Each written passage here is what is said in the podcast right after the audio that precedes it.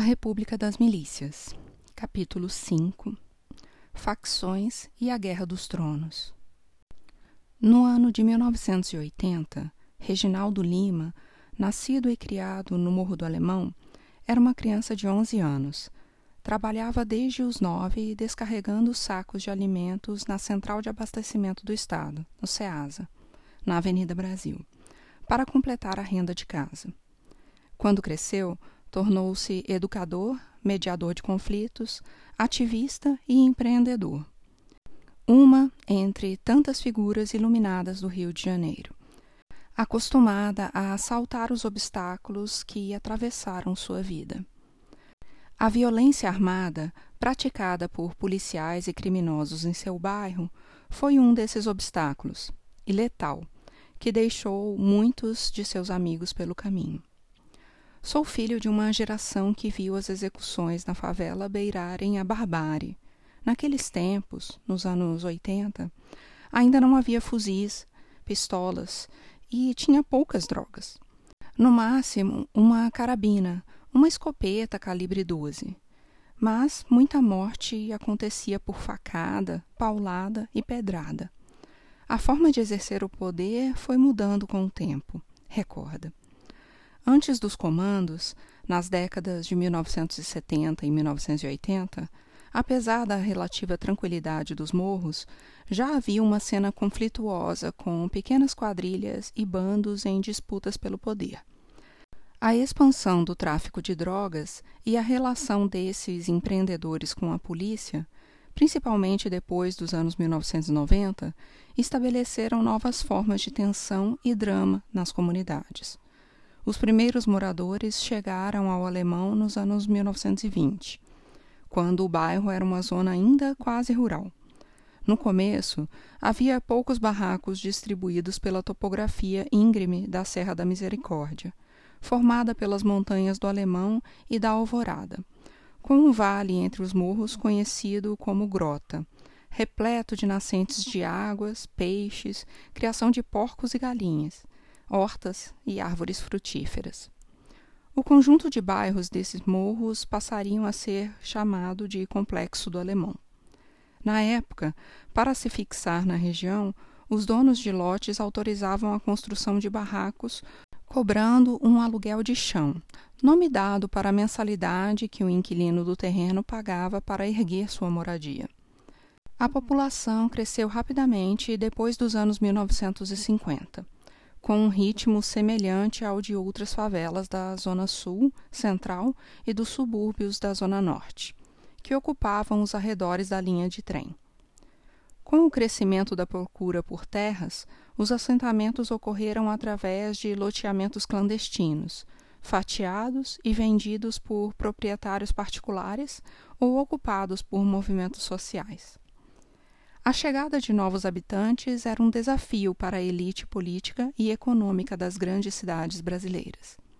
De um lado, bem-vinda, porque eles constituíam uma mão de obra barata para as indústrias e os serviços domésticos.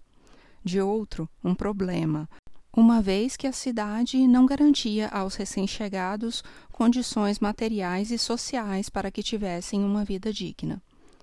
As ações de Carlos Lacerda governador da Guanabara no começo dos anos 1960, são um exemplo dessa ambiguidade com os imigrantes.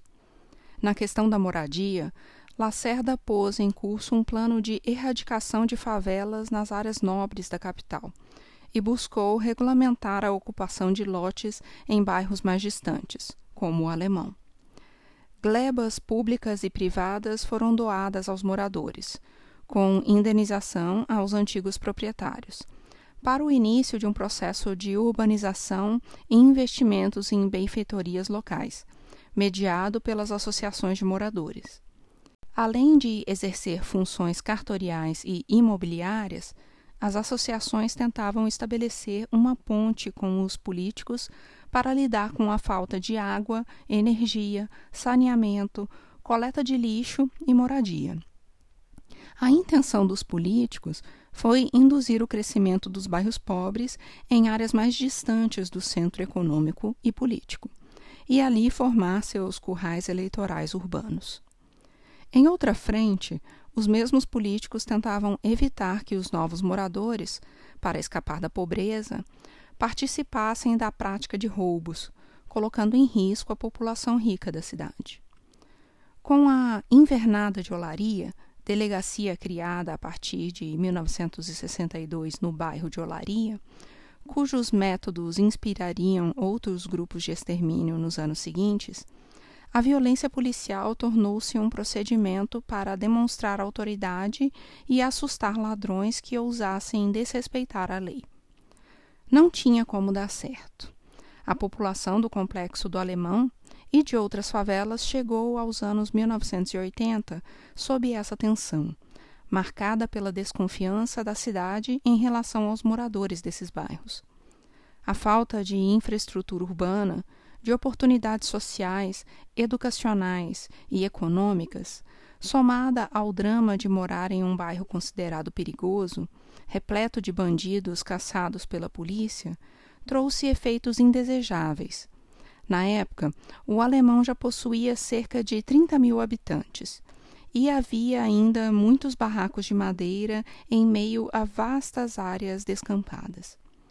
Mesmo tendo uma população maior do que boa parte das cidades brasileiras, o complexo do Alemão sofria investidas das forças de segurança, sempre usadas contra seus moradores, nunca no auxílio deles. Com a ausência da autoridade do Estado na região, foram surgindo diversos bandos nas comunidades.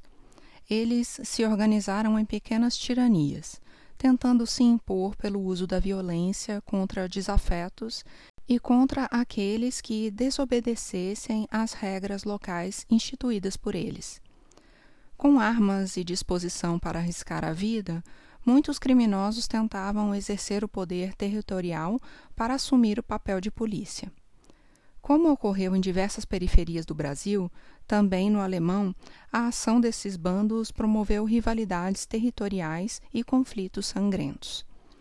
A tentativa de ser o manda-chuva local inevitavelmente gerava rixas e assassinatos, que despertavam reações dos atingidos e ciclos de vingança intermináveis. Nas diferentes comunidades do alemão, tinha o bando do Cisso Cabeça, do China e do Antônio Russo, meu pai sempre me pedia para evitar ir para os lugares onde esses grupos dominavam, lembra Reginaldo. Quase não via rabecões e os corpos ficavam abandonados. Diziam que alguns eram comidos pelos porcos. Com onze anos, eu já tinha visto muita gente morta nas ruas. Com essa idade, também vi os primeiros homicídios acontecerem bem na minha frente. Na lembrança de Reginaldo, era um momento difícil, porque vários bandos estavam em conflito. O bando da Alvorada tinha se juntado ao da Nova Brasília. Talvez foi o primeiro ajuntamento de bando da história, arrisca Reginaldo. Os grupos se uniram para atacar o bando da Grota, que também era inimigo do Morro do Alemão. Todos esses bairros pertenciam ao complexo. A investida de um lado sobre o outro não demorou a ocorrer. Como a grota ficava no meio, quando o ataque aconteceu, eles não puderam correr para o alemão. Acabaram encurralados pelos três bandos. Os chefes vitoriosos pegaram doze homens do bando da grota. E o que eles fizeram? Você sabe o que é imbira de caranguejo? É um termo usado pelos pescadores do Nordeste e que a gente também conhecia no alemão. Eles amarraram os braços e pescoço desses homens, como fazem na pesca de caranguejo, e levaram todos juntos, em fileira, para um largo perto da minha casa. A Imbira foi puxada pelo chefe do grupo. Eu tinha acabado de chegar do trabalho. Ainda era criança. Estava sentado na soleira da minha porta. Não tinha muro. Eu morava na subida do morro. Ainda não se parecia com favela, estava mais para a fazenda. O chefe do bando me viu e gritou: Não sai daí não, que é para você ver e aprender a ser homem. E aí começou a chacina. Todos os doze homens foram mortos a pauladas, socos, pedradas e tiros de calibre 22. Esses confrontos entre pequenos grupos ocorriam também em outros bairros pobres, e na década de 1980 ganharam um incentivo adicional para agravar o cenário: o emergente e lucrativo mercado varejista de drogas.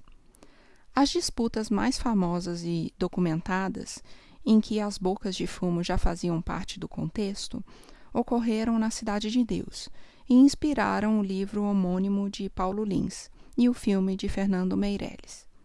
Em 2017, a antropóloga Alba Zaluar, que iniciou suas pesquisas no bairro nos anos 1980 e, na época, coordenou a etnografia de Paulo Lins, publicou um livro sobre Ailton Bittencourt, o Ailton Batata, chefe de um dos grupos envolvidos nos conflitos da Cidade de Deus. O personagem Cenoura, tanto no livro como do filme, é baseado nele. Os outros dois personagens inspirados em figuras reais eram o destemperado José Eduardo Barreto Conceição, conhecido como Zé Pequeno, e o leal Manuel Machado Rocha, o Mané Galinha, imortalizados em livro e filme com seus apelidos verdadeiros. Ailton Batata conta que foi dono de uma das primeiras bocas de fumo da Cidade de Deus, no final dos anos 1970. Vendia principalmente maconha na quadra 15, vinda do Paraguai e do Nordeste. Depois de 1977, a cocaína se tornou uma mercadoria acessível. No começo dos anos 1970, a pequena cena criminal do bairro ainda era composta de ladrões voltados para roubos de casas, as caxangas, no Recreio e na Barra da Tijuca, em busca de dólar, ouro e revólver. Figuras como Cabeleira, Marreco e Alicate, o trio Ternura, eram alguns desses poucos e temidos ladrões. O mercado de drogas ainda engatinhava e era quase artesanal. Na época, porém, os cartéis colombianos em Medellín e Cali começavam a desenvolver a estrutura de produção e distribuição da mercadoria que abasteceu as metrópoles durante o pós-guerra. O uso de drogas também estava em ascensão. A ruptura dos baby boomers com a tradição, iniciada nos Estados Unidos e na Europa, se espalhou pelo mundo depois da década de 1960. No Brasil, chegou aos grandes centros com mais força nos anos 1980, embalada pelo processo de urbanização e de comunicação em massa, pela cultura pop, pelas bandas de rock e pelos festivais de música, pela valorização do prazer, do consumo e da individualidade, em detrimento das identidades coletivas e dos valores familiares e tradicionais da vida no campo. As drogas ajudaram na celebração desses tempos hedonistas, principalmente a maconha e a cocaína. Para atender esse consumo mundial crescente, rotas foram abertas a partir da Bolívia e do Paraguai, de onde as drogas saíam para chegar aos portos brasileiros e seguir para os demais continentes. A produção da folha de coca exigia a altitude elevada dos países andinos, e o Brasil se tornou um corredor de passagem para a mercadoria. Os traficantes viram nessa logística uma oportunidade para abastecer também o mercado interno do Rio de Janeiro e de São Paulo, que se revelava promissor. Nesse negócio que começava a se formar nos anos 1980, matutos compravam carregamentos de maconha vindos do Paraguai e do Nordeste para vender nas bocas em favelas. O negócio não chamava a atenção da polícia, que estava focada nos assaltos a pedestres, casas e bancos. O dinheiro, as armas e os lucros do varejo, contudo, já começavam a provocar problemas sérios nos territórios.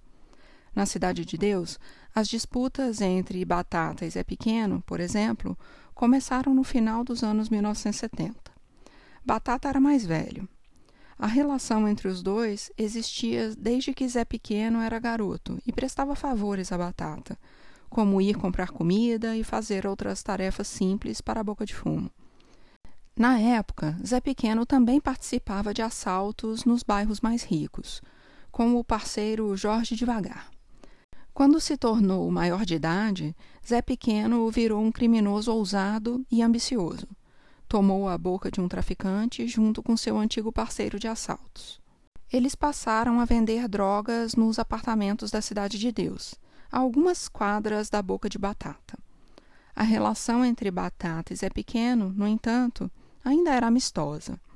Batata frequentava os sambas animados que a boca do concorrente organizava nos apartamentos, que atraíam até gente famosa.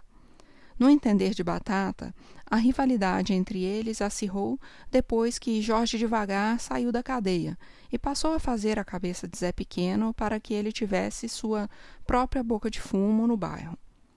Os negócios de Batata, então, tornaram-se visados pelo grupo rival. A guerra entre os bandos começou em 1978. Um integrante da boca de Zé Pequeno roubou o dinheiro da venda de droga de um funcionário de Ailton Batata. O ladrão foi executado. Como se um rastilho de pólvora tivesse sido aceso, a morte desencadeou outros assassinatos. Cada lado passou a costurar sua rede de aliados, que recebia revólveres para garantir o apoio. Nos conflitos que se seguiram, Batata ganhou a adesão de Mané Galinha, que trabalhava numa aviação de ônibus e fazia caxangas nos fins de semana. Galinha, que vinha sendo esculachado por gente do grupo de pequeno e de devagar, tornou-se o principal aliado de Batata. Dezenas de pessoas foram mortas nesses conflitos, que duraram até 1981, perdendo força depois da prisão de Zé Pequeno. Batata descreveu cenas terríveis daquela época, como o dia em que explodiram uma banana de dinamite nos conjuntos habitacionais onde ficava a boca do rival. A bicicleta de uma criança voou pelos ares. Não havia moradores no bloco onde a bomba foi lançada, porque os traficantes já tinham expulsados todos dali para vender drogas. No livro, ele conta isso com naturalidade. É um tipo de narrativa que ouço há mais de 20 anos, com poucas variações, de homens tão envolvidos nas batalhas que travam com seus inimigos, tão enredados em seus próprios conflitos, que parecem não enxergar o terror vivido pela população e pelo entorno, que nada tem a ver com os negócios deles. O conflito entre Batata, Galinha e Zé Pequeno gerou três anos de tiroteios recorrentes, mortes de familiares deles sem nenhum envolvimento com o crime, cenas de barbárie que, apesar da gravidade, não mobilizavam as forças de segurança pública, como se o problema não dissesse respeito à cidade do Rio de Janeiro. Afinal, os criminosos da Cidade de Deus estavam matando uns aos outros e não ameaçavam os moradores dos bairros ricos. Nesse período, muitas alianças foram firmadas entre bandos vindos de diferentes favelas. Um dos criminosos mais importantes da história do mundo, José Carlos dos Reis Ensina, o Escadinha, que comandava as bocas de fumo do Morro do Juramento, na Zona Norte, tinha disputas em seu bairro com um bando aliado de Zé Pequeno. Seguindo a lógica da guerra, inimigo do meu inimigo é meu amigo. Escadinha mandou reforços de armas e homens para ajudar Batata depois que a casa da família de Mané Galinha foi atacada por cerca de 50 homens do bando de Zé Pequeno. Nos anos seguintes, essa rede de apoio horizontal entre bandos de favelas foi sendo organizada por chefes de comandos articulados em presídios, que estabeleceriam a dinâmica dos conflitos do Rio a partir das facções. Durante a década de 1980, a Falange Vermelha, designada assim pelos jornais, ainda era um projeto em construção, tentando superar disputas entre quadrilhas na busca de unificar o crime. O presídio de Ilha Grande, onde o grupo foi criado em 1979, era conhecido como o sucursal do inferno, Caldeirão do Diabo, ou ainda a Brasília do Crime. A história do nascimento da Falange em suas dependências é bem conhecida no jornalismo policial e em trabalhos acadêmicos, apesar de haver mais de uma versão sobre sua origem. A iniciativa de organizar um grupo de autodefesa dos internos numa penitenciária bastante violenta ocorreu num momento em que presos políticos e criminosos comuns conviviam nos presídios. Apesar desse convívio, os presos políticos ligados a organizações da luta armada como MR8 e Aliança Nacional Libertadora, que estavam na Ilha Grande na primeira metade dos anos 1970, eram vistos como elitistas pelos presos comuns. Um dos criadores da Falange Vermelha, William da Silva Lima, o professor, contou em seu livro 400 contra 1 que a união dos presos foi articulada por ladrões de banco sem filiação partidária, presos comuns enquadrados na Lei de Segurança Nacional. Eram cerca de 90 pessoas isoladas, privadas de banhos de sol e convívio Chamados de Turma da LSN ou Falange LSN, eles se juntaram e propuseram a união dos presos do grupo para negociar com a direção de Ilha Grande a garantia de direitos e benefícios. Isso em meados dos anos 1970.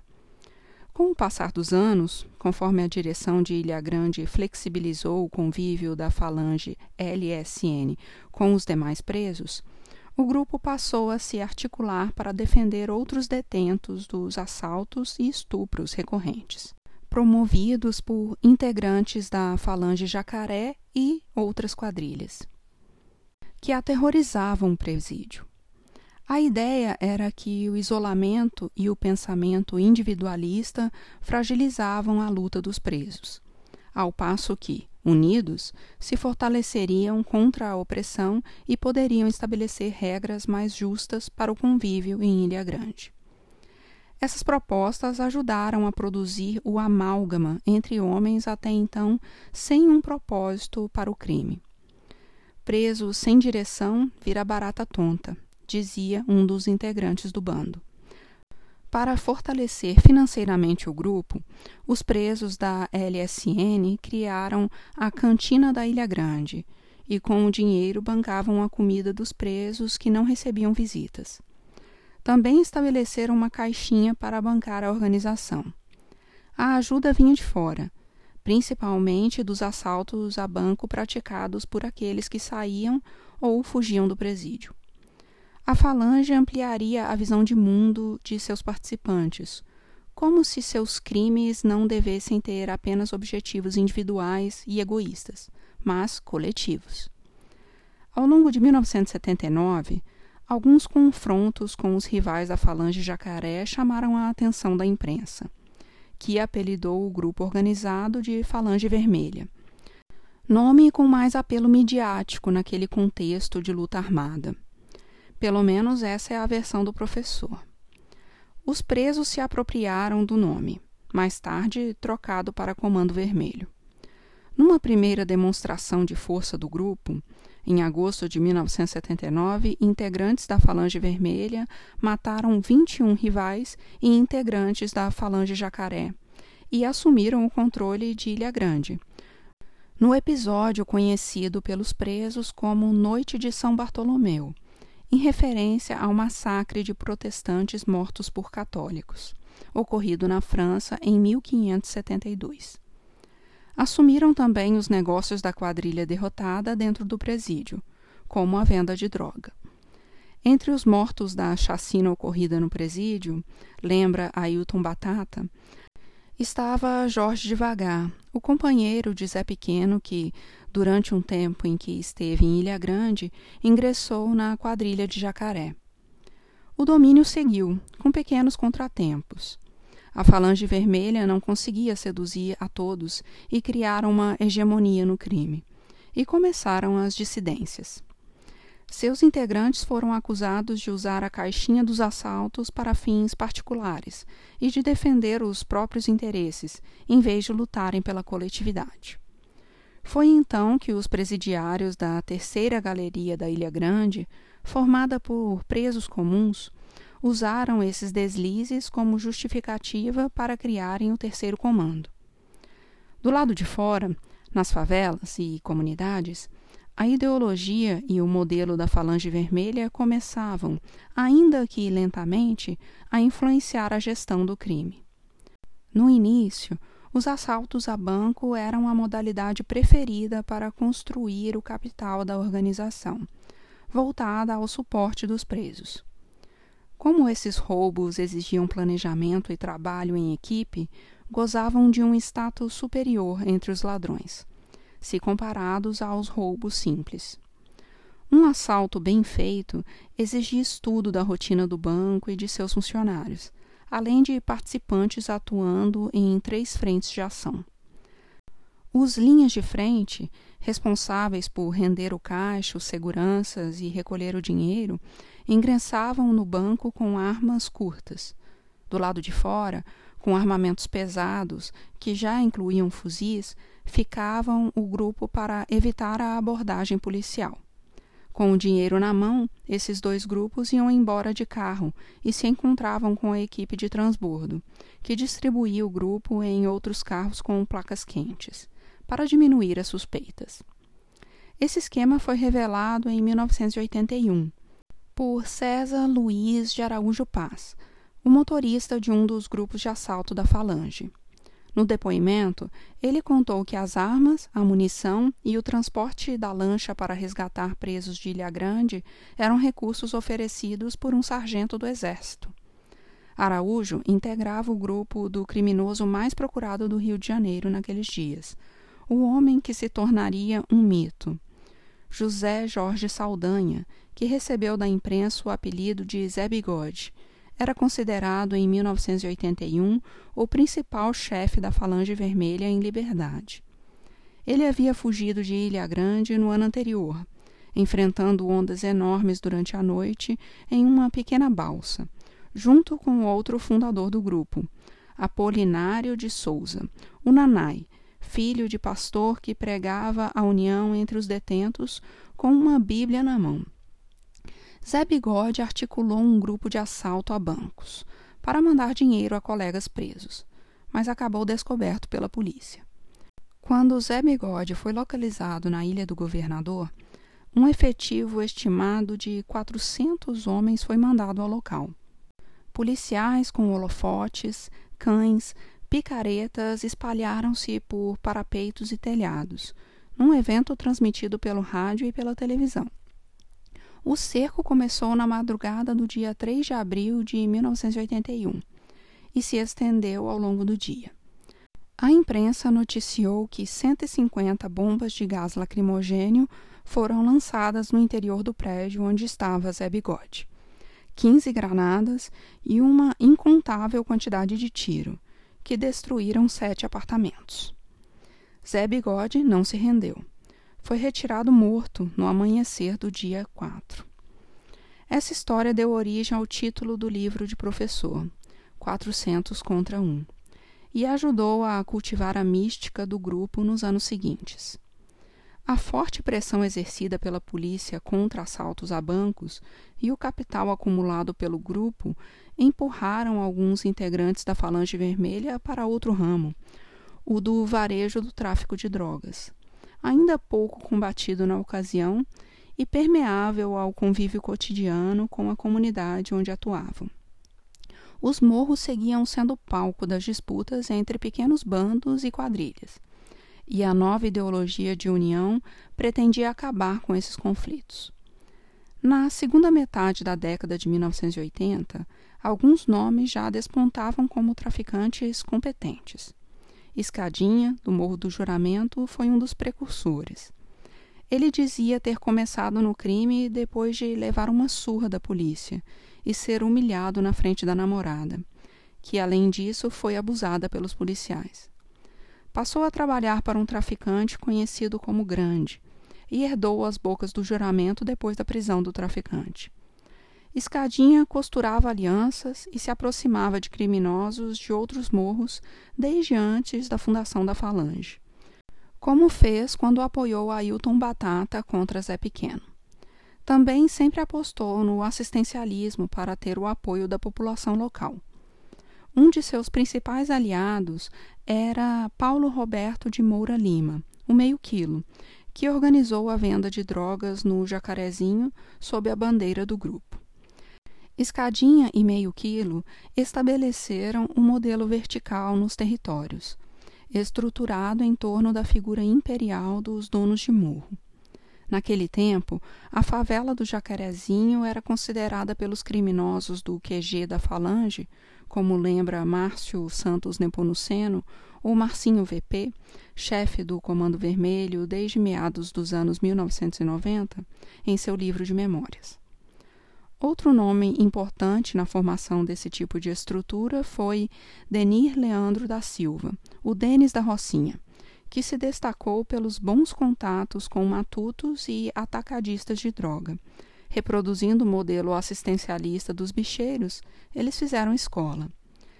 Distribuíam cestas básicas e dinheiro para festas, promoviam bailes funk, garantiam acesso a remédios e outras benfeitorias. Também eram eles que proibiam os roubos no bairro, fazendo o papel de polícia. Meio quilo impunha respeito aos demais criminosos. Ladrões de banco, assaltantes e traficantes costumavam buscar sua ajuda para se esconder da polícia em Jacarezinho, quando a situação apertava. A fama de meio quilo nasceu por sua ousadia e pela disposição em ajudar parceiros, principalmente na realização de fugas espetaculares. Em 31 de dezembro de 1985, Meio Quilo encarregou José Carlos Gregório, o Gordo, outro fundador da Falange, de resgatar seu amigo Escadinha, que desde 1983 estava no presídio de Ilha Grande. Em vez de balsa, lancha ou barco, dessa vez o resgate ocorreria de helicóptero. Naquele dia, Escadinha recebia a visita de uma de suas mulheres e estava numa casa do lado de fora do muro. Quando o helicóptero pousou, bastou ele correr para o aparelho junto com a esposa. Os guardas também demoraram para dar o alerta sobre a fuga. Ela acabou marcando época. A omissão dos guardas e dos agentes penitenciários, que não tomaram nenhuma atitude ao ver uma aeronave não identificada sobrevoando o presídio por mais de duas horas, também chamou atenção. Os criminosos sabiam que, em vez do confronto, o mais fácil era comprar as autoridades. Em agosto de 1987, quando meio quilo estava detido no presídio Milton Dias Moreira, no complexo da rua Frei Caneco, em pleno centro do Rio, ele tentou repetir a façanha e escapar junto com seus amigos mais próximos. Meio quilo, escadinha que havia sido preso três meses depois da fuga, ao ser baleado em um tiroteio no Morro do Juramento, e Gordo aguardavam no telhado do presídio, quando um helicóptero foi descendo para resgatá-los. Policiais, no entanto, dispararam contra a aeronave, que começou a subir para abortar o resgate. Meio quilo não desistiu. Agarrou-se aos esquis de pouso do helicóptero, que subiu com o traficante pendurado ali, antes de bater na caixa d'água do presídio e explodir no solo, matando o traficante e piloto.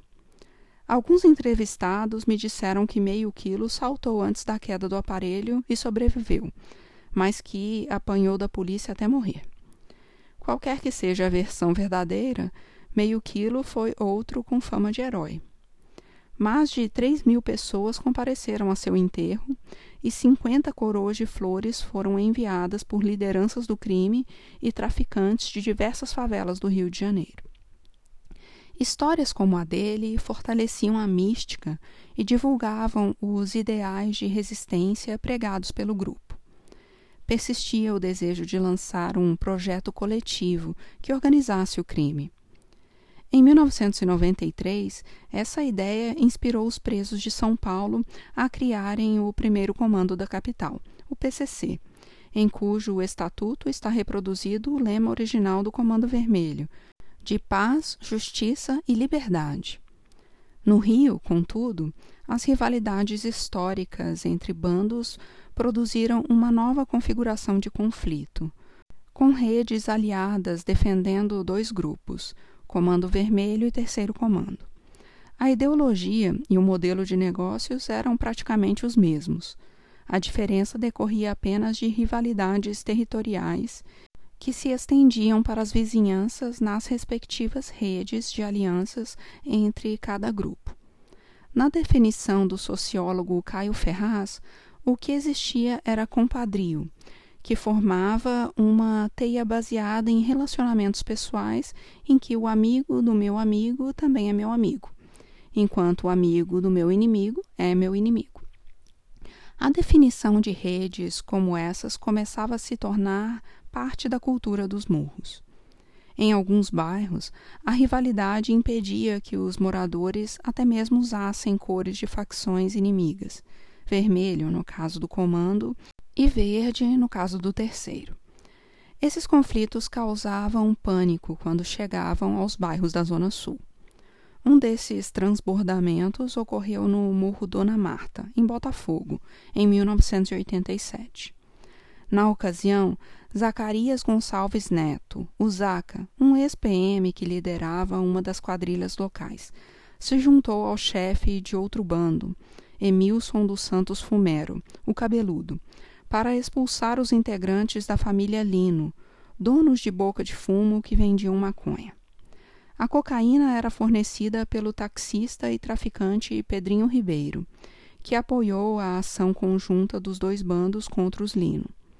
Depois da vitória, a calmaria durou pouco.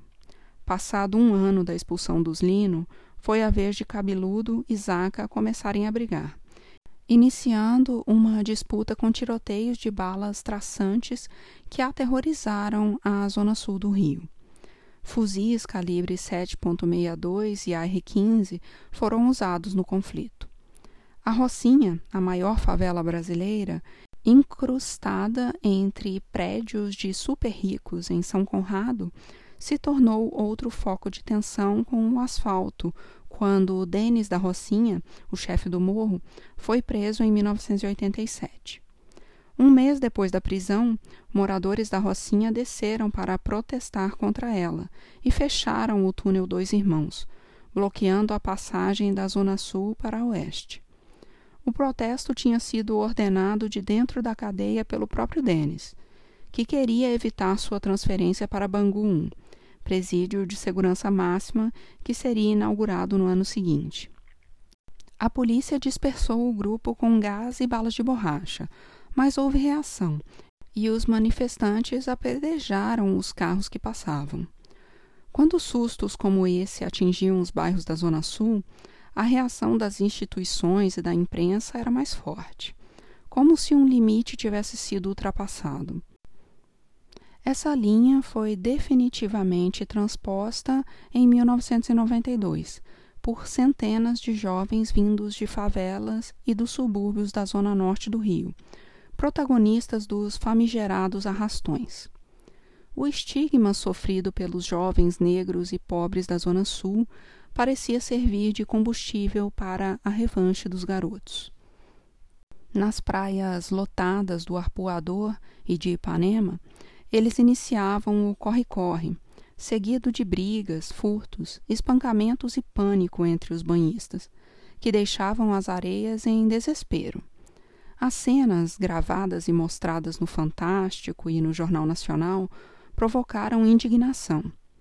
Um ritual sagrado do carioca, a praia nos domingos de sol, estava sendo profanado.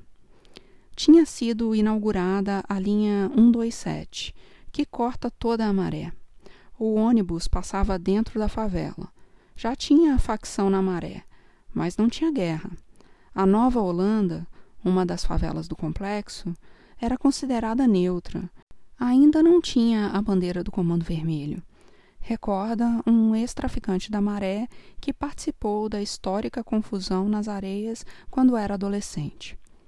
Ele e outros dois ex-traficantes que atuaram na cena criminal do Rio me contaram suas histórias ao redor de uma mesa de madeira, em um edifício na Lapa, no centro.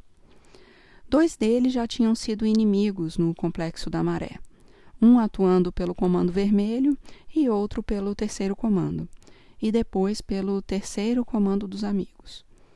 O outro entrevistado tinha sido dono de bocas de fumo em Padre Miguel, na Zona Oeste mas cresceu na carreira quando se tornou matuto e passou a vender para diversos morros do Comando Vermelho. Quando chegamos na praia, nossa galera deu de cara com a turma do Bola e do Renato, os caras do Morro do Adeus. A rixa já tinha começado no baile funk. A porrada comeu. O moleque que é ladrão aproveita. Tu tá na praia, vê aquelas cem pessoas correndo. Os caras começam a catar chinelo, carteira, boné, que vai ficando para trás. Não foi premeditado. O lance começou com uma briga de galera, mas virou um arrastão. Briga da galera da maré com complexo, adeus, fazendinha. Começou lá atrás, no baile funk. Era tudo amigo, apesar das brigas. Só que depois ia virar rixa de sangue. Os próprios empreendedores do tráfico, contudo, já percebiam que eles deviam encontrar formas e soluções para administrar essa desordem, porque a resposta do Estado sempre vinha forte, matando para dar lições a todos que vivessem em área de tráfico. Foi o que ocorreu em Acari, em 1990, quando 11 moradores do bairro foram assassinados por policiais do nono batalhão.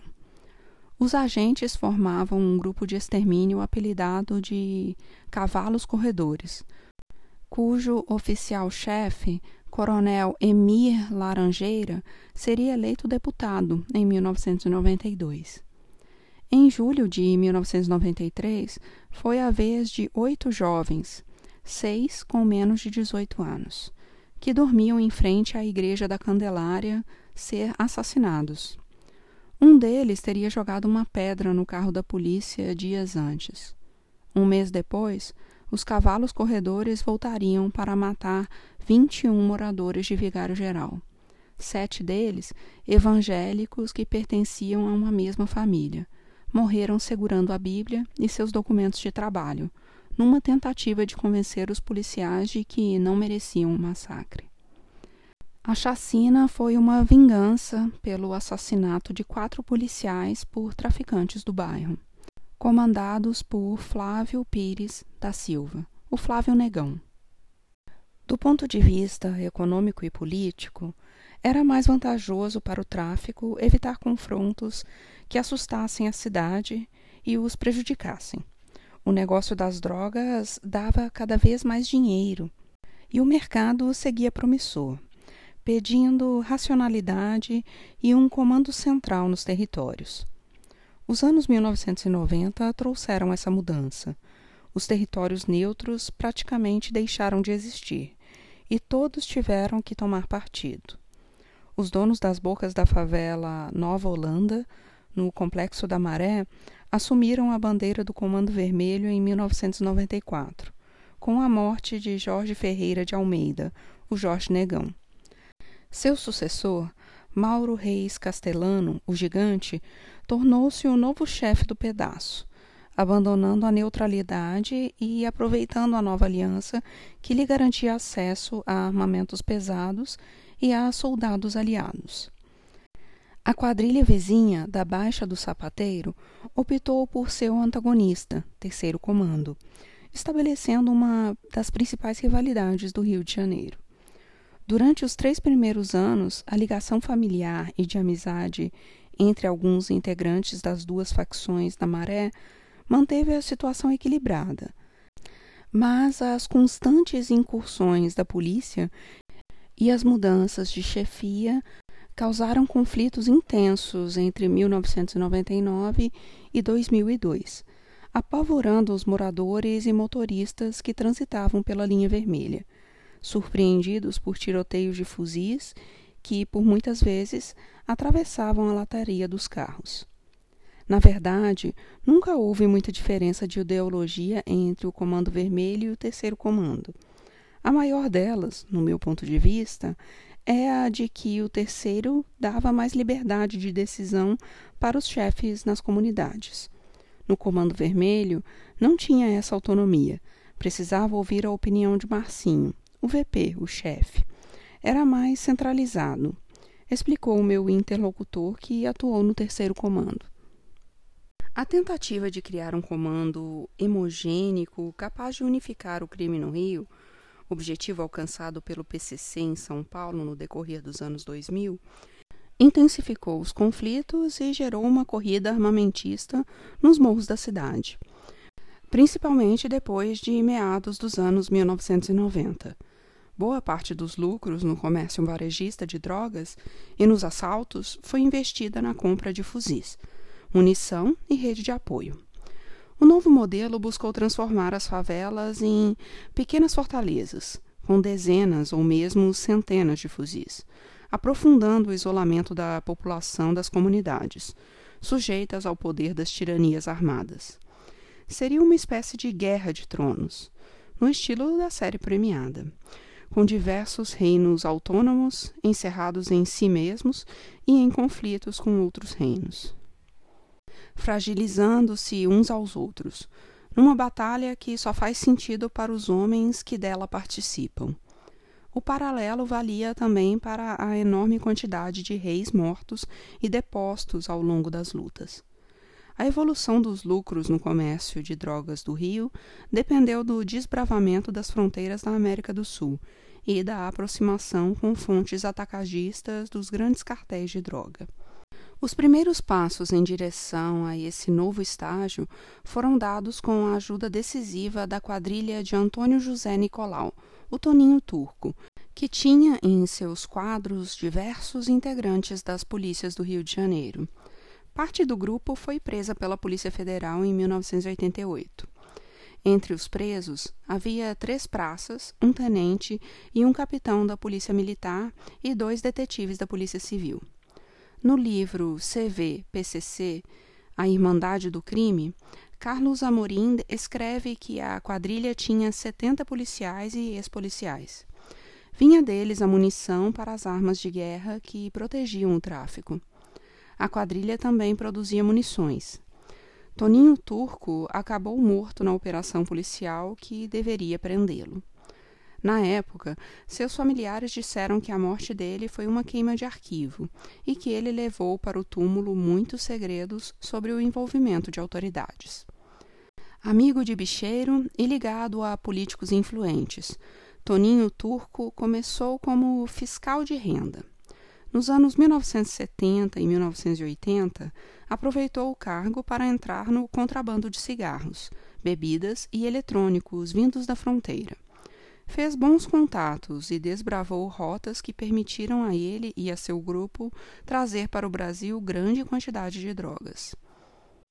Seu envolvimento aumentou depois de ser nomeado detetive da Delegacia de Roubos e Automóveis do Rio, acumulando dois empregos oficiais. A estimativa era de que seu grupo abastecia metade de todo o varejo dos morros cariocas girando em cerca de um milhão de dólares por dia, valor aparentemente superestimado. Eles buscavam a mercadoria com seus contatos em Foz do Iguaçu, Ponta Porã, Manaus e Campo Grande. No Rio de Janeiro, Turco fornecia para mais de 20 comunidades, como Jacarezinho, Juramento, Dona Marta, Mangueira, Providência, Salgueiro, Borel, Parada de Lucas, entre outras. As bandeiras das facções ainda não eram determinantes. Dois tenentes da PM ligados à quadrilha eram apontados pela PF como possíveis sucessores de seus negócios. Num relatório emitido pelo Centro de Informações do Exército, investigadores identificaram Turco como um homem de confiança do jogo do bicho, permitindo a esses empresários da contravenção a possibilidade de terem influência mesmo que indireta, sobre o negócio criminoso que mais crescia no mundo. O jogo não queria se misturar com as drogas para não manchar sua imagem, dilema também vivido pelas máfias de todo o planeta. Um dos patronos do bicho, Castor de Andrade, já havia se manifestado sobre o motivo de não entrar no ramo decisão que se provaria acertada, já que o tráfico se tornaria o mais odiado rival das forças policiais e das autoridades. Bicho é coisa querida, amada pelo povo. O tóxico é odiado. Por isso a gente não deve misturar. A estratégia da contravenção era criar uma parceria bem-sucedida com a polícia. Funcionaria da seguinte forma: Os traficantes continuavam sob rédeas curtas, pintados como o principal inimigo da cidade, enquanto os policiais lucravam com o combate ao tráfico, operações de guerra, extorsões e venda de armas, munições e drogas, garantindo, ao mesmo tempo, que os traficantes não invadissem o interesse do patrono da contravenção. Os bicheiros, além disso, não precisavam brigar diretamente com os traficantes, com quem também se relacionavam, negociando a colocação de máquinas de caça-níquel em territórios dominados pelas facções. O espaço deixado pela morte de Toninho Turco e pela prisão de sua quadrilha foi preenchido pelos novos empreendedores criminais dos morros, que já acumulavam experiência e queriam cortar a dependência com quadrilhas de matutos. Muitas tinham a participação de policiais. Mesmo com a parceria entre policiais e bicheiros, o controle sobre o tráfico não era fácil de ser mantido. Os varejistas perceberam que chegar às fronteiras era estratégico para reduzir intermediários, gerar ganhos em escala e aumentar os lucros, além de garantir mais autonomia nos negócios. Um dos primeiros a se aventurar nessa trilha, saindo diretamente dos morros, foi Hernaldo Pinto Medeiros, o UE, que se tornou fundamental na dinâmica dos conflitos violentos que viriam nos anos 1990. O E entrou no crime ainda adolescente, no começo dos anos 1980, seguindo os caminhos do pai e de seu irmão Egnaldo, cinco anos mais velho. Antes de completar 18 anos, no Morro do Adeus, vizinho ao complexo do Alemão, o E já havia sido apreendido duas vezes. Sua ascensão ocorreu pelas mãos de Escadinha, a quem chamava de paisão. Escadinha, o homem que havia fugido de Ilha Grande em um helicóptero, foi um dos primeiros presos mandados para o Presídio de Segurança Máxima, o Bangu 1, em 1988. Diante do isolamento, Escadinha mandou o E administrar suas bocas de fumo. Ele tinha apenas 19 anos. Apadrinhado por um dos mitos da Falange, o jovem administrador tornou-se responsável por cinco morros da Zona Norte: Adeus, Juramento, Para Pedro, Jorge Turco e Faz Quem Quer. Em diversos sentidos, podia ser considerado um gestor estratégico, dando passos que o transformariam no principal traficante do Rio de Janeiro na metade dos anos 1990 o E ampliou sua rede de fornecedores e multiplicou a escala da compra de mercadorias, reduzindo o preço no varejo e aumentando os ganhos. Chegou a montar um consórcio com os parceiros Jorge Luiz de Acari e Celcinho da Vila Vintém, para comprar armas e drogas em sociedade nas fronteiras. Decisão que mostrava sua flexibilidade para negociar com gente de fora do Comando Vermelho. O E possuía fornecedores em Rondônia e no Paraguai, onde se aproximou da família Morel, uma das principais fornecedoras de maconha do país, e tinha bom trânsito na Bolívia e na Colômbia. O acesso a fornecedores primários o levou a ter planos mais ambiciosos, unir a cúpula do tráfico de drogas no Rio, seguindo os passos dos bicheiros. Apesar de investir em armamentos pesados, sabia dos custos da guerra para os negócios, inclusive com as autoridades. O E era famoso pelos arregos constantes que pagava à polícia. Também recebia visitas periódicas de policiais mineiros. Sua disposição para pagar propinas à polícia e a propensão para a diplomacia lhe garantiam informações privilegiadas que o mantiveram em liberdade no período em que ascendeu na carreira de traficante. Em 1994, com um bom capital acumulado, bons contatos atacadistas e o respaldo de nomes históricos da facção, o E tentou unificar o crime e criar um colegiado que encerrasse as disputas pelas bocas de fumo. Antes, contudo, seria preciso eliminar os desafetos e as resistências mais graúdas, inclusive dentro do próprio Comando Vermelho. O resultado foi desastroso. Um dos alvos do ataque foi o vizinho Orlando da Conceição, o Orlando jogador, do complexo do Alemão. Jogador tinha conseguido diminuir a rivalidade entre os pequenos grupos das 15 comunidades se associando ao Comando Vermelho. Seguindo procedimentos de outros traficantes, ele usava práticas assistencialistas para ganhar o apoio da comunidade e exercia o papel da justiça, punindo os que desrespeitassem a moralidade local.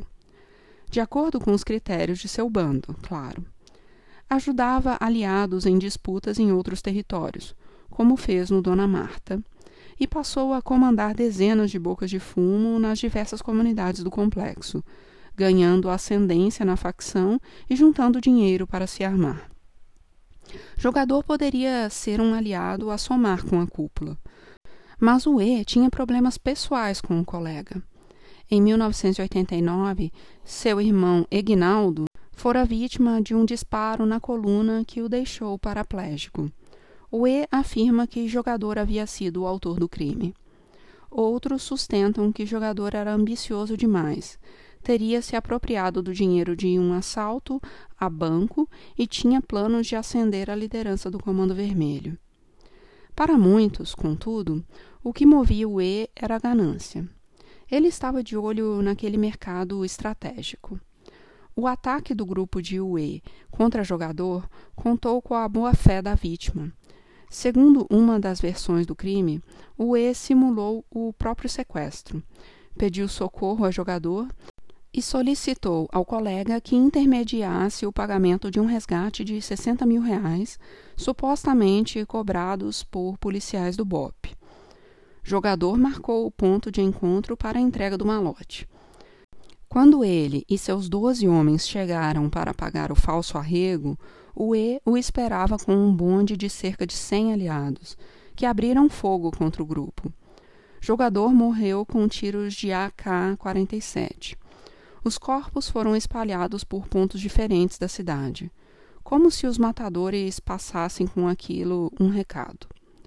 O Wei e seu grupo assumiram a gestão das bocas do morro, dando início ao racha entre as facções do Rio.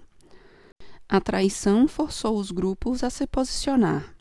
De um lado, o Wei e seus aliados, entre os quais nomes históricos do Comando Vermelho como Escadinha e Gordo, do outro, a facção leal a jogador, que durante um breve período constituiu o Comando Vermelho Jovem.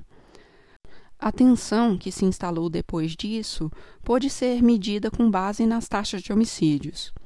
O ano seguinte à chacina de jogador, 1995, registrou o recorde absoluto nos 40 anos de violência no Rio com a região metropolitana apresentando mais de 70 casos por 100 mil habitantes. Os dez anos entre 1994 e 2003 foram os mais violentos da história da região, com taxas acima de 50 casos por 100 mil habitantes.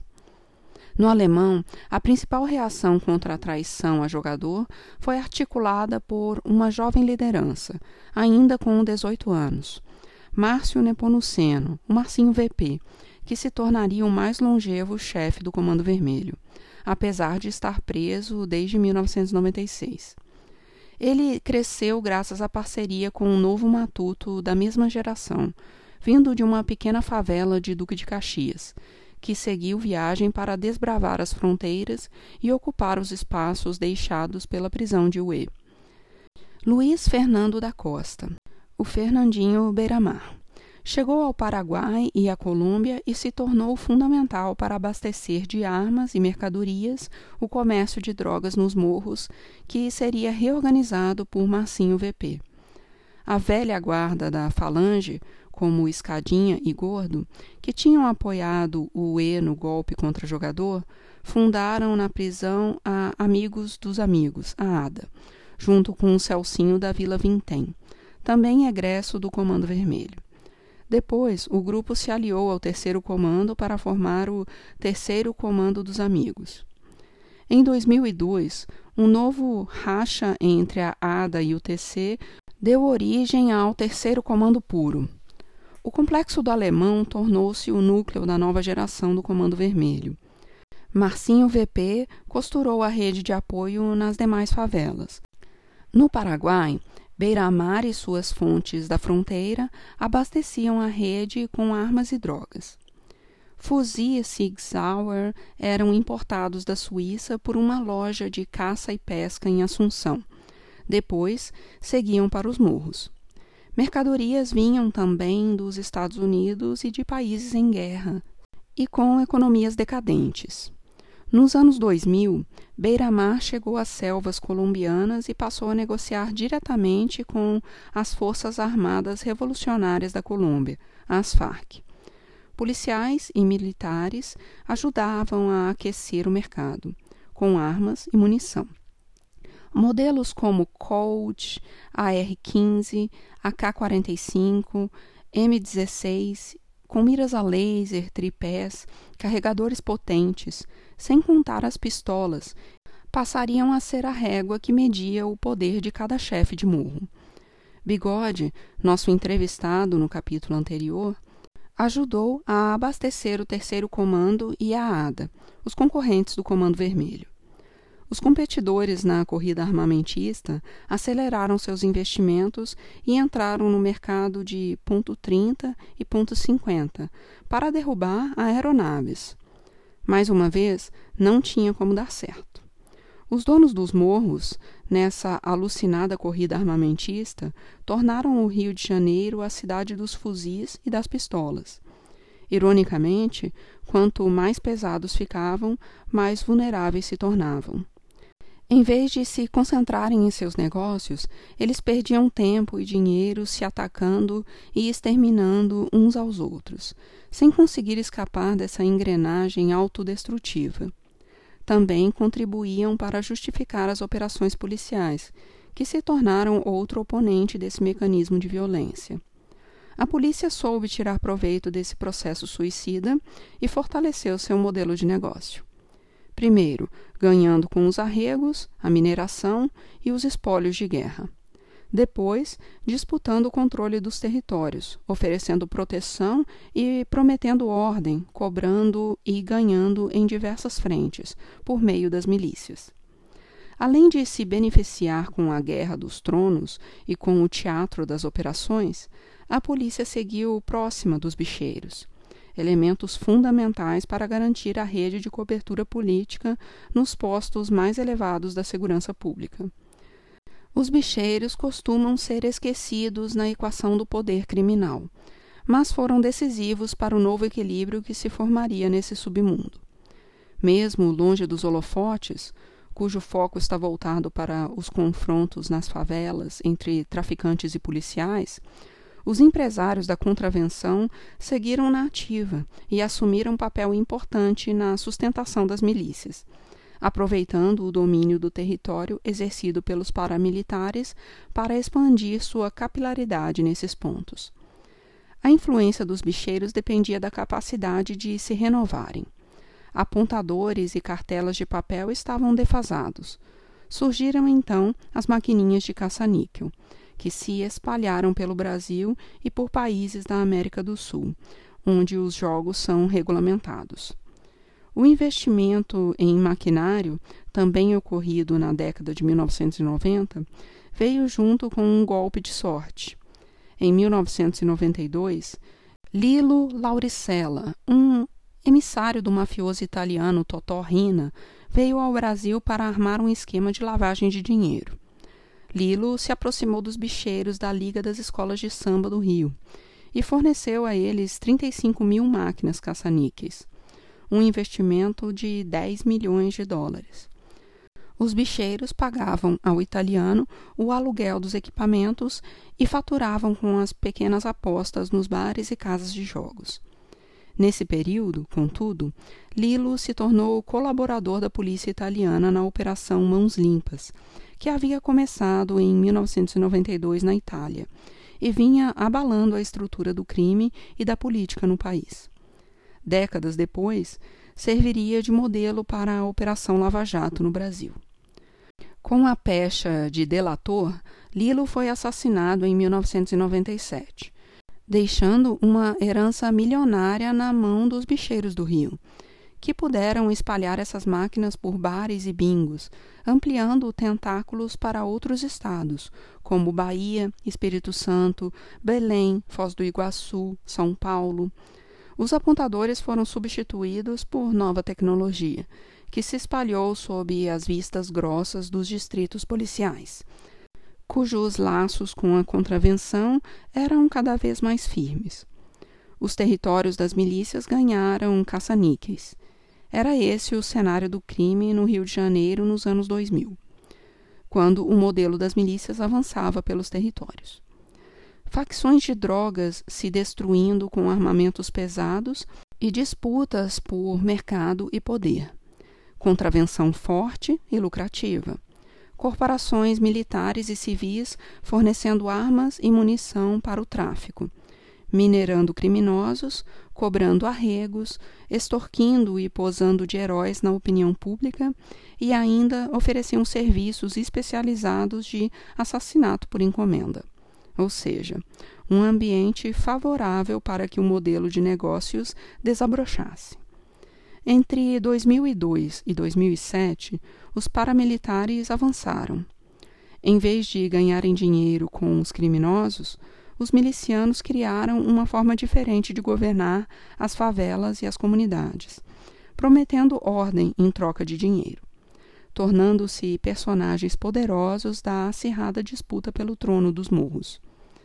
Os novos tiranos dos bairros pobres, contudo, em vez de bermudas, chinelos e camisetas, vestiam fardas. Houve, no entanto, um hiato dentro desse percurso. No ambiente conflagrado dos anos 2000, com as milícias em plena ascensão, o governador Sérgio Cabral Filho assumiu o executivo em janeiro de 2007. No Rio, sempre houve espaço para o que já era complicado se tornar insuportavelmente complexo. Cabral definiu a segurança pública como prioridade número um de sua administração. De início, seu governo de fato parecia ter descoberto o caminho para pacificar o Estado, até que tudo desandou. O alvo era o Complexo do Alemão, conjunto de comunidades que, desde o assassinato de Tim Lopes, havia se consolidado no imaginário da imprensa, da cidade e das autoridades como o quartel-general do Comando Vermelho.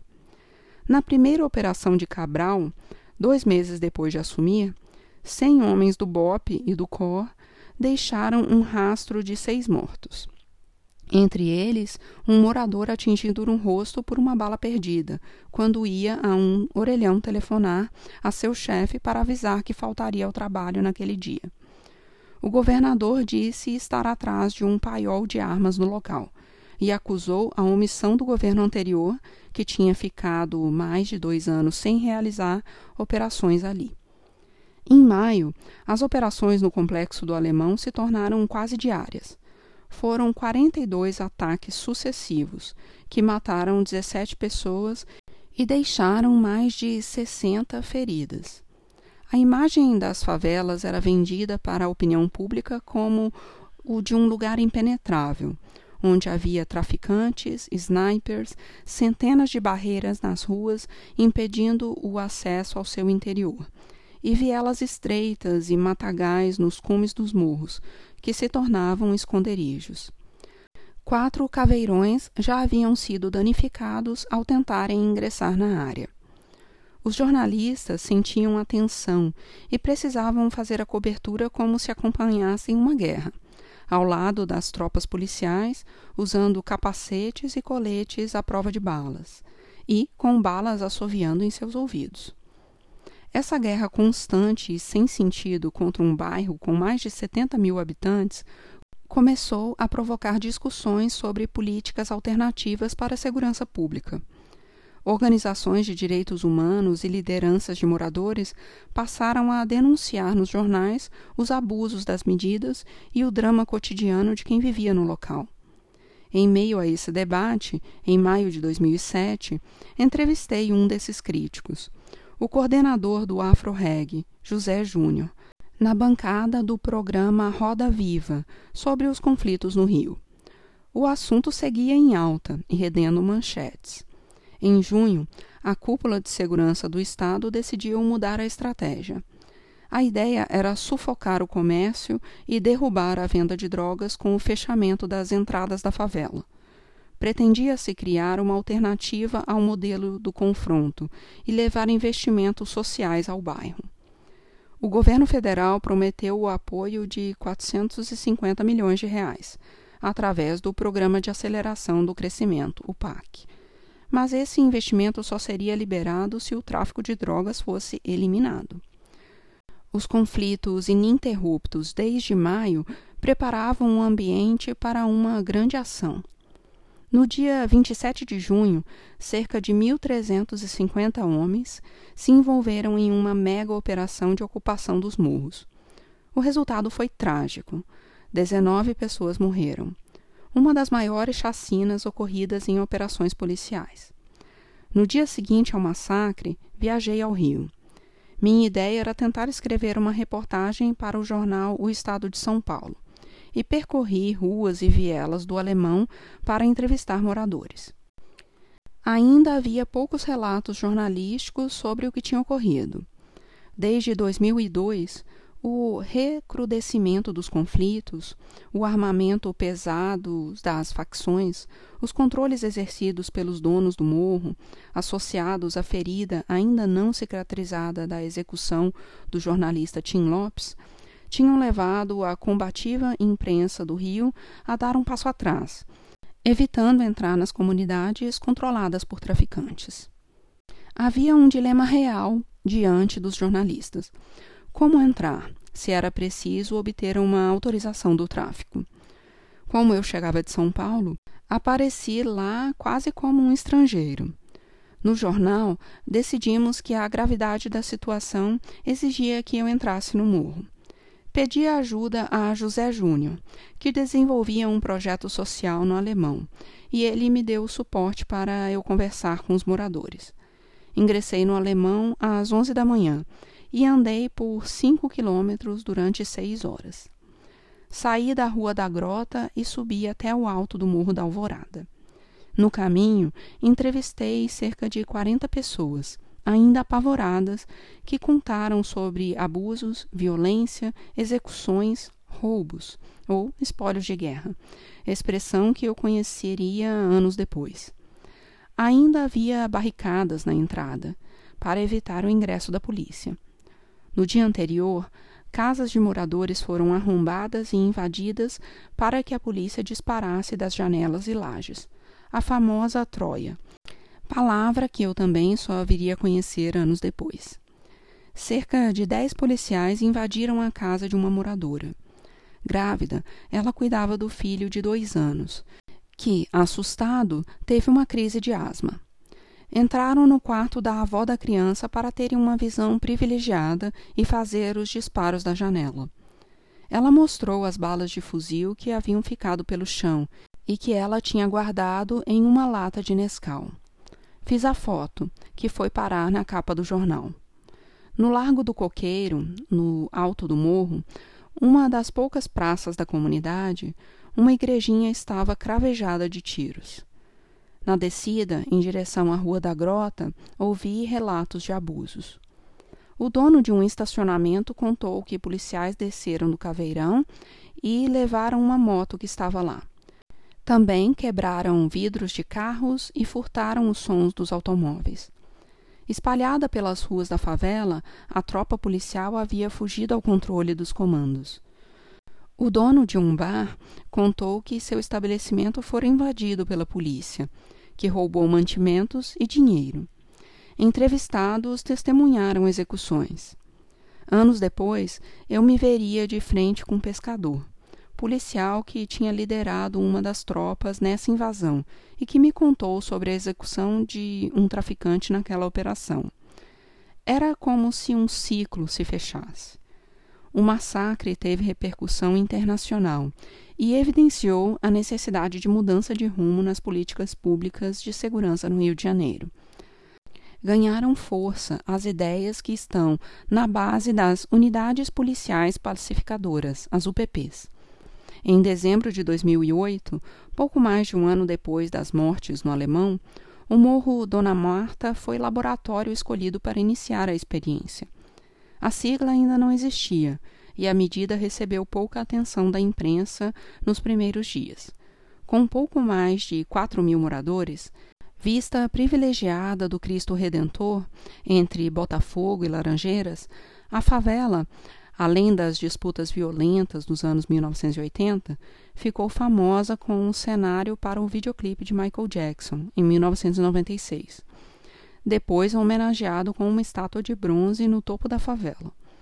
O diretor do clipe, o cineasta Spike Lee, recebeu autorização para gravar no Morro Dona Marta do próprio chefe do tráfico, Márcio Amparo de Oliveira, o Marcinho VP2, que garantiu a segurança dos ídolos. Anos depois, em 1999, a favela inspirou o documentário Notícias de uma Guerra Particular, de João Moreira Salles e Kátia Lund, e o livro Abusado, de Caco Barcelos.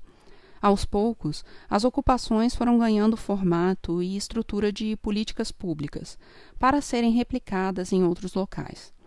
Dois anos depois da invasão do Complexo do Alemão, em 2009, as UPPs foram implantadas na Cidade de Deus e na favela do Batã, onde, no semestre anterior, os jornalistas de O Dia haviam sido torturados foram criados batalhões especiais para a ocupação do território, com o objetivo de interromper o comando dos traficantes e barrar o uso ostensivo de armamentos pesados.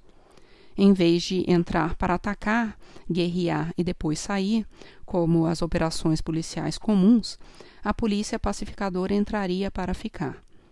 Mais importante do que acabar com a venda de drogas era proibir o uso de fuzis e o domínio territorial e político das áreas do crime.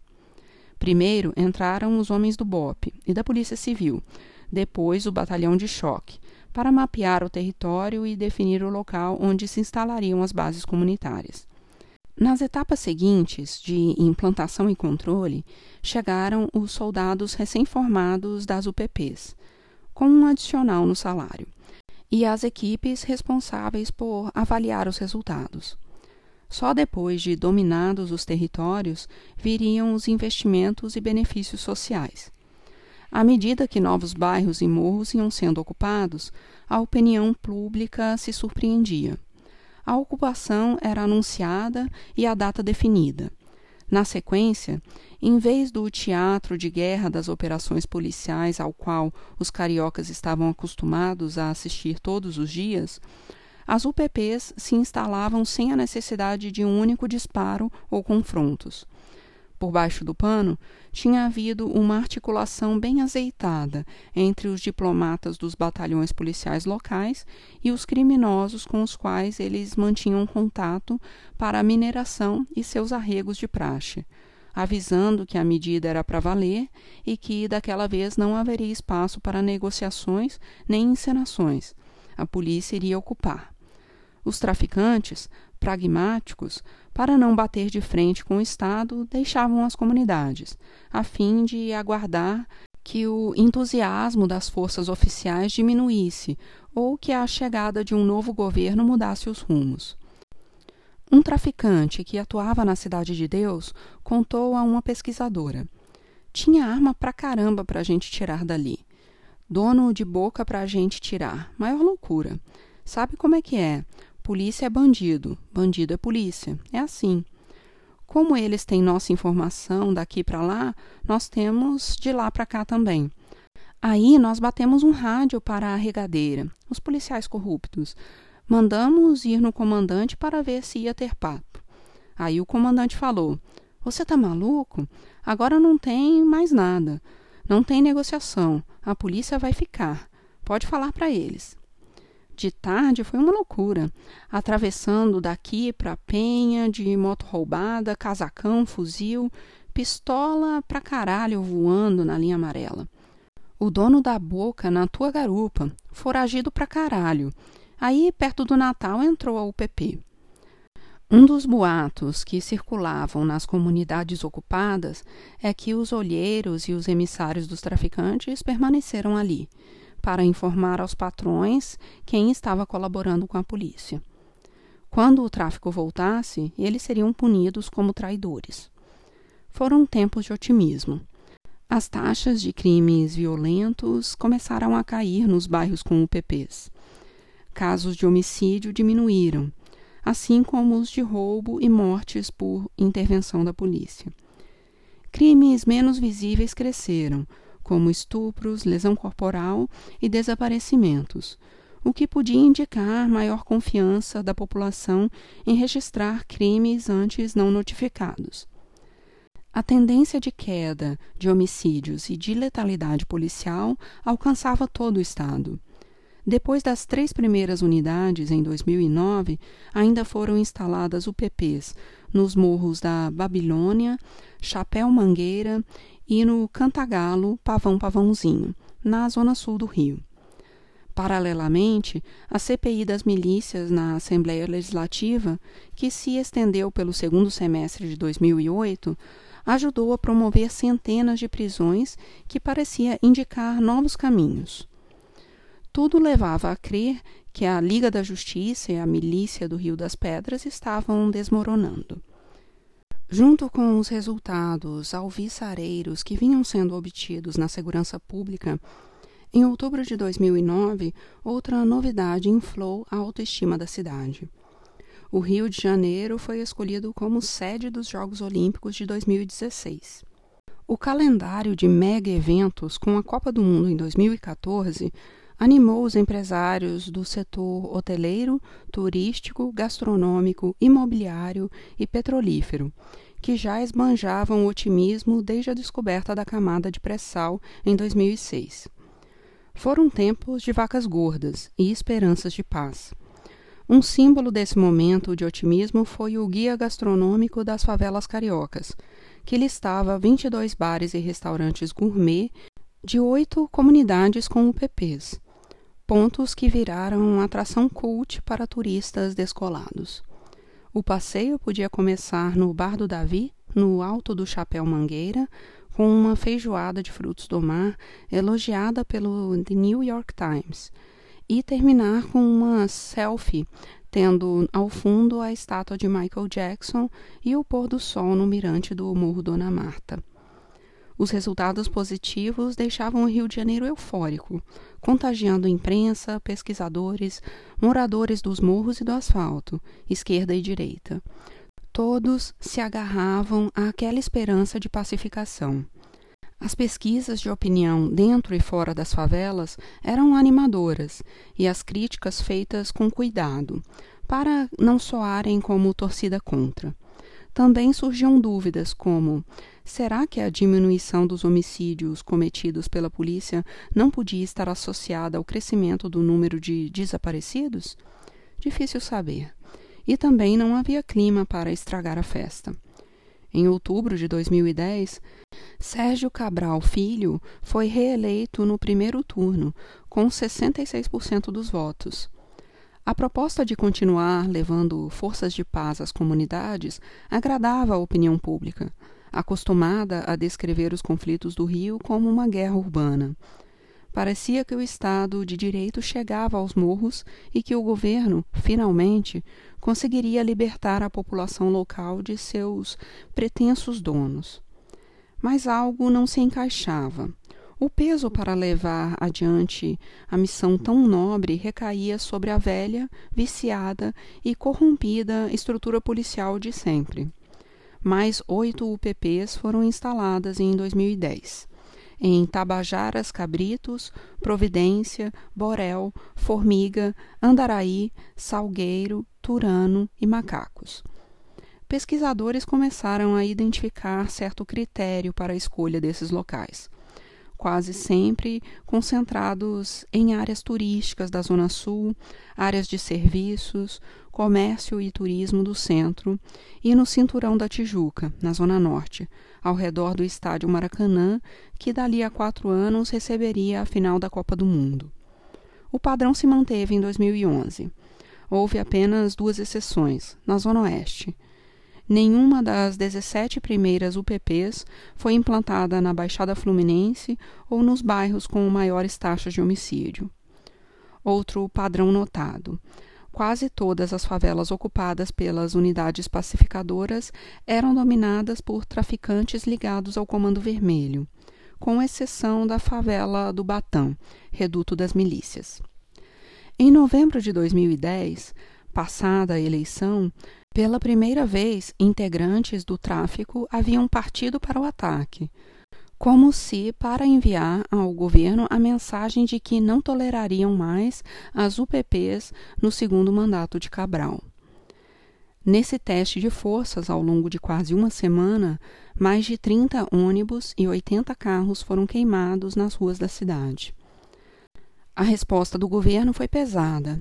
Era o auge da popularidade do governador do Rio e do secretário de Segurança, José Mariano Beltrame, aplaudidos e apoiados em qualquer decisão que tomassem. No contra-ataque, as autoridades retomaram as operações policiais, entrando em 28 favelas e deixando um rastro de 23 mortos e mais de 70 presos. Durante aquela semana, Beltrame disse ter descoberto a origem da ordem para os ataques. Informações do sistema penitenciário apontaram para o Complexo do Alemão e a Vila Cruzeiro. Era para lá que seguiam criminosos do Comando Vermelho depois da instalação de UPPs em seus territórios, levando armas e fuzis. Serviços de inteligência diziam chegar a mil os traficantes presentes na região. O alemão era o bunker do tráfico, conforme os jornais começava a ganhar forma a mais cinematográfica de todas as operações policiais já vistas no Rio de Janeiro, que prometia dividir a história da segurança pública em antes e depois. A decisão foi tomada no dia 24 de novembro de 2010, uma quarta-feira. Cabral telefonou ao ministro da Defesa, Nelson Jobim, para pedir ajuda, e este recebeu o aval do presidente Luiz Inácio Lula da Silva. A Vila Cruzeiro e o Complexo do Alemão seriam ocupados com o apoio das Forças Armadas. A primeira ação conjunta desde a redemocratização. Os combates começaram perto do meio-dia da quinta-feira, quando seis blindados do Corpo de Fuzileiros Navais, modelos M-113, semelhantes aos usados pelo exército americano na Guerra do Vietnã, chegaram à Vila Cruzeiro, dando apoio aos caveirões do BOP e a cerca de 450 homens, entre eles militares que tinham estado nas forças de paz do Haiti. Para retardar a entrada do grupamento, os traficantes haviam montado uma barricada com caminhões atravessados nas ruas que foram arrastados pelos blindados. Carros eram incendiados no caminho dos tanques, dando dramaticidade à cena. Alguns tiros foram disparados, mas, ao contrário do que se esperava, os traficantes não resistiram. Por volta das três da tarde, durante um boletim ao vivo, um helicóptero da Rede Globo filmou a fuga de dezenas de traficantes, estimados em duzentos homens, pelas matas e pela estrada de terra do Morro do Caricó, que ligava a Vila Cruzeiro ao Complexo do Alemão. Descalços ou de chinelos, de bermudas e sem camisa, pendurado nas portas dos carros, alguns deles feridos, aquela tropa miserável, em fuga desesperada, era a própria desconstrução da imagem de fortaleza impenetrável construída por tanto tempo. Mas o ufanismo de militares e autoridades policiais não parou aí. A chegada das tropas no alto da Serra da Misericórdia, na Vila Cruzeiro, foi comparada por policiais a tomada das colinas de Golã pelo exército israelense na Guerra dos Seis Dias contra Síria, Iraque, Jordânia e Egito. Conquista-se primeiro a parte mais alta do território inimigo, para dar apoio à invasão que ocorrerá na parte baixa. A tática de usar diversos blindados e tanques para surpreender garotos de fuzis e chinelos foi equiparada nos jornais às famosas Blitzkrieg do exército alemão durante a Segunda Guerra Mundial. Todos aguardavam, no entanto, a chegada do dia D, quando finalmente o complexo do alemão cairia. E esse dia foi o 28 de novembro, um domingo. O ultimato tinha sido dado a tempo de os traficantes se renderem. tentou-se evitar um banho de sangue, mas as pontes entre policiais mineiros e traficantes estavam danificadas. Com a chegada dos bondes de outras favelas, a situação do alemão havia se transformado. O local simbolizava resistência, o último refúgio dos exilados nos morros, com unidades pacificadoras. Os traficantes, com seu arsenal contrabandeado do Paraguai, acreditavam que podiam fazer frente às forças mobilizadas pelo Estado. Na hora H, contudo, às vésperas da invasão, ficou claro que não seria possível aguentar. Na sexta-feira, Luciano Martiniano da Silva, o Luciano Pezão, um dos grandes do alemão, ligou para José Júnior, do Afroreg, pedindo ajuda para uma mediação. Desde setembro de 1993, quando o Afroreg foi fundado, um mês depois da chacina do vigário-geral, Júnior tinha se tornado um mediador de excelência, o único capaz de transitar por diversos reinados e aristocracias cariocas. Conversava com traficantes de todas as facções, policiais, caveiras, autoridades, políticos de esquerda e de direita, com o Pezão, do Comando Vermelho, e com o vice-governador, Luiz Fernando Pezão. Ao telefone, Pezão, o traficante, disse a Júnior que queria se entregar. O líder do Afro-Reg resistiu, bateu boca e desligou. Depois de quase vinte anos atuando na diplomacia dos morros, Júnior havia se desgastado com alguns desses interlocutores. Ele sabia que Pezão tinha sido um dos autores de uma carta, interceptada no sistema penitenciário, pedindo a autorização a Marcinho VP para matá-lo teve receio de aceitar a mediação. Pezão voltou a ligar e insistiu. Depois de consultar autoridades, gente do tráfico e ex-traficantes, jornalistas e amigos, Júnior decidiu subir o morro no sábado, véspera do ingresso das tropas, para falar com Pezão. Acompanhado de um pastor, o presidente da associação comunitária e outro integrante da ONG AfroReg Júnior viu diversos fuzis e pistolas abandonados, largados no chão. Quando chegou ao topo, onde o bonde do Comando Vermelho estava reunido, Pezão já tinha fugido com outros traficantes. Fabiano Atanásio, o FB, outro chefe do Comando Vermelho, era a liderança que estava no local, chorando, com raiva da fuga de aliados. FB pensava em resistir e preservar sua fama. Ele era um dos suspeitos de ter dado os tiros que derrubaram um helicóptero da polícia no ano anterior. Ainda tinha explosivos para colocar nas obras dos teleféricos que davam acesso ao topo do morro. Mas FB percebeu que estava sozinho. Assim como os fuzis, ele havia sido abandonado. Restava fugir antes que as tropas entrassem. No domingo, às oito da manhã, cerca de 2.500 homens polícias estaduais e federal e das Forças Armadas iniciaram o ingresso no morro, com tanques, caveirões, helicópteros, snipers, agentes do BOP, dos batalhões, seguidos por ambulâncias, vindo por diversas entradas, acompanhados por jornalistas que transmitiam a ação de guerra ao vivo para todo o Brasil. Não houve resistência.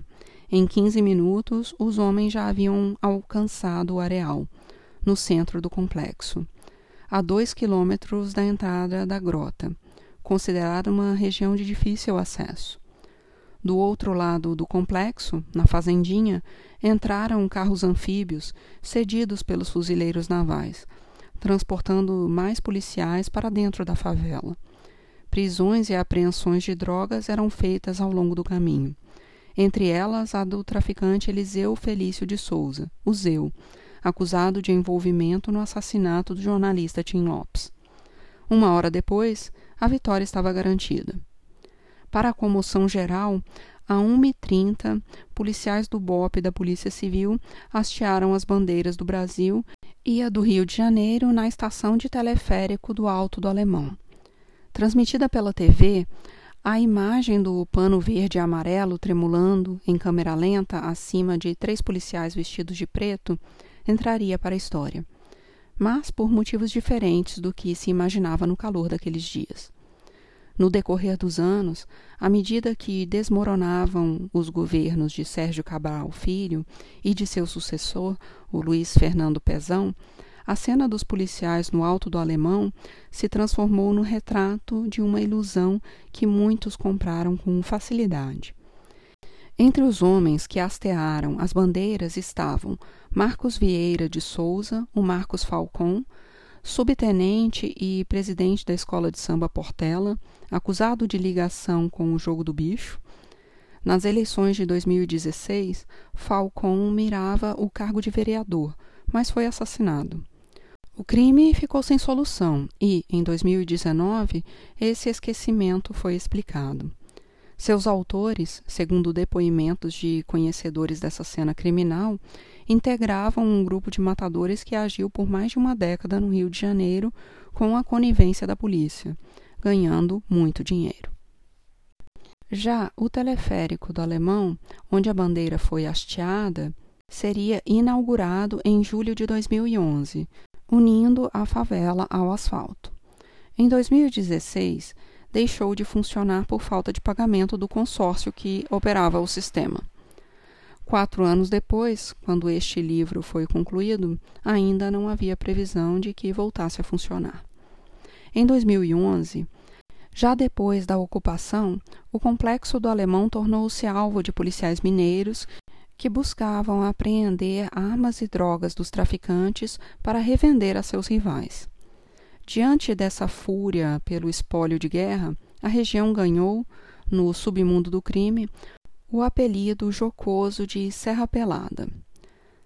As fugas rendiam dinheiro aos policiais garimpeiros, como seria revelado na Operação Guilhotina, deflagrada em fevereiro daquele ano pela Polícia Federal.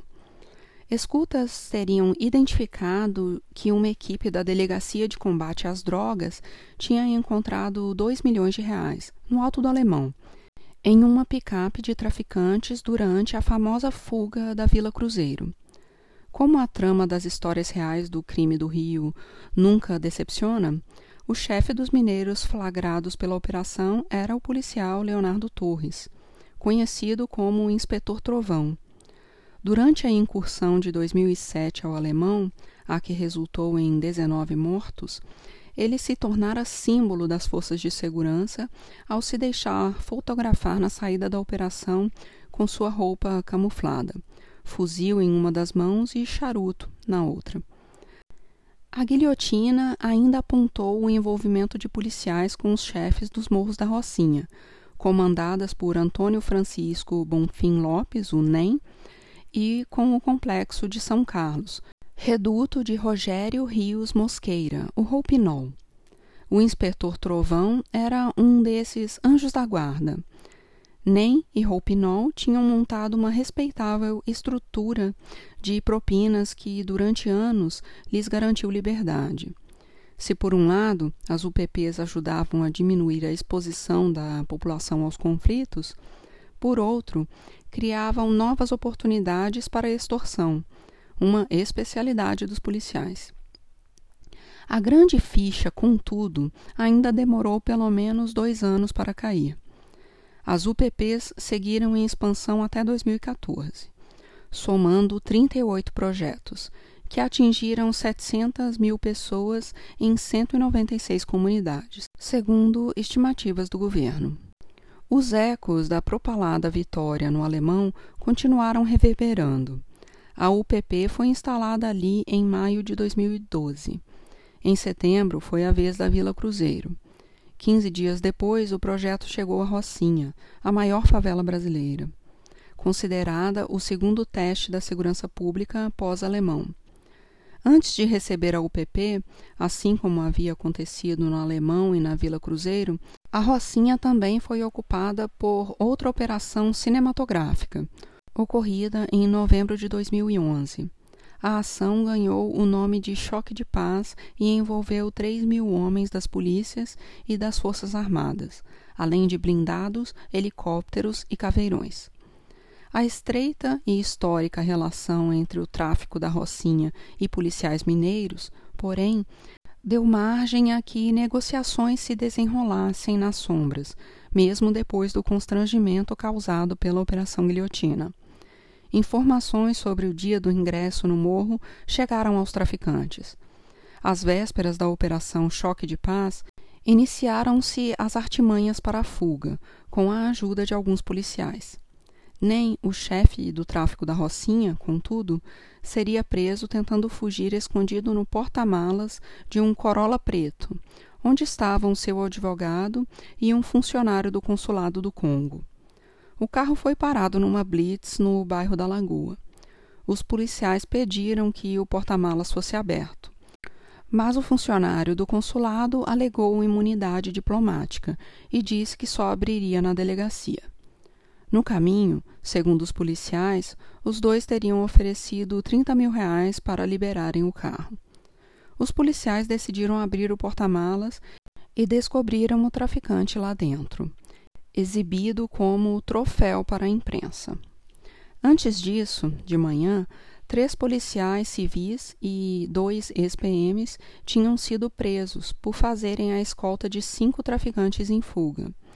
Entre eles estava Anderson Rosa Mendonça, o Coelho, chefe do tráfico no complexo do São Carlos. Em fevereiro do mesmo ano, na véspera da ocupação do Morro de São Carlos, Coelho havia sido flagrado em escuta com um dos policiais presos, pedindo ajuda para transportar 15 fuzis, munição e drogas para Rocinha. Indignado com a traição que o levou a ser descoberto no porta-malas, nem, ao depor na Polícia Federal, afirmou que metade de seu faturamento milionário da venda de drogas era usado para pagar arregos. Apesar dos diversos aspectos positivos das UPPs, os limites de sua política tornaram-se evidentes com o correr dos anos. As 700 mil pessoas contempladas com o projeto, afinal, representavam apenas 4% da população do estado, um terço dos moradores das favelas. Isso trouxe desequilíbrio ao submundo do crime, empurrando milícias e facções para territórios ainda não alcançados, como a Baixada Fluminense e outras cidades e bairros do Rio de Janeiro. O consumo e o lucro do tráfico de drogas seguiam altos as armas pesadas permaneciam nas mãos dos que participavam desses negócios. Todos os vícios da estrutura policial se mantinham intactos. A situação piorou com a falência fiscal do governo do Rio. Momento em que a insustentabilidade do projeto das unidades pacificadoras se evidenciou. Havia investimentos desproporcionais em efetivos policiais nos territórios de UPPs, que contavam com 9 mil homens ou 20% do efetivo, mesmo atendendo uma fatia bem menor da população. Como resultado, o Rio de Janeiro chegou em 2016 liderando os investimentos em segurança pública entre as 27 unidades da federação, com 16% do orçamento investido na pasta em relação ao total. São Paulo, por exemplo, investiu 5,7% no mesmo ano e gastando 525 reais por habitante. São Paulo gastou 253 por habitante. O problema não eram os gastos elevados, mas o investimento em uma polícia sem controle, que continuava a protagonizar ações criminosas e a comandar quadrilhas. Em decorrência disso, a situação se inverteu a partir de 2013 e os homicídios voltaram a crescer depois de sete anos em queda. Entre 2007 e 2012, as taxas do Estado caíram de 49,7 homicídios por 100 mil habitantes para 28,7. A partir de 2013, subiram outra vez, com 40 homicídios por 100 mil habitantes em 2017. Em junho de 2013, manifestações populares ganharam as ruas de diversas cidades brasileiras em protestos contra o aumento do valor da passagem de ônibus. No Rio de Janeiro, os protestos se avolumaram depois do desaparecimento do pedreiro Amarildo Dias de Souza, morador da Rocinha, quando a UPP não tinha ainda completado um ano na região.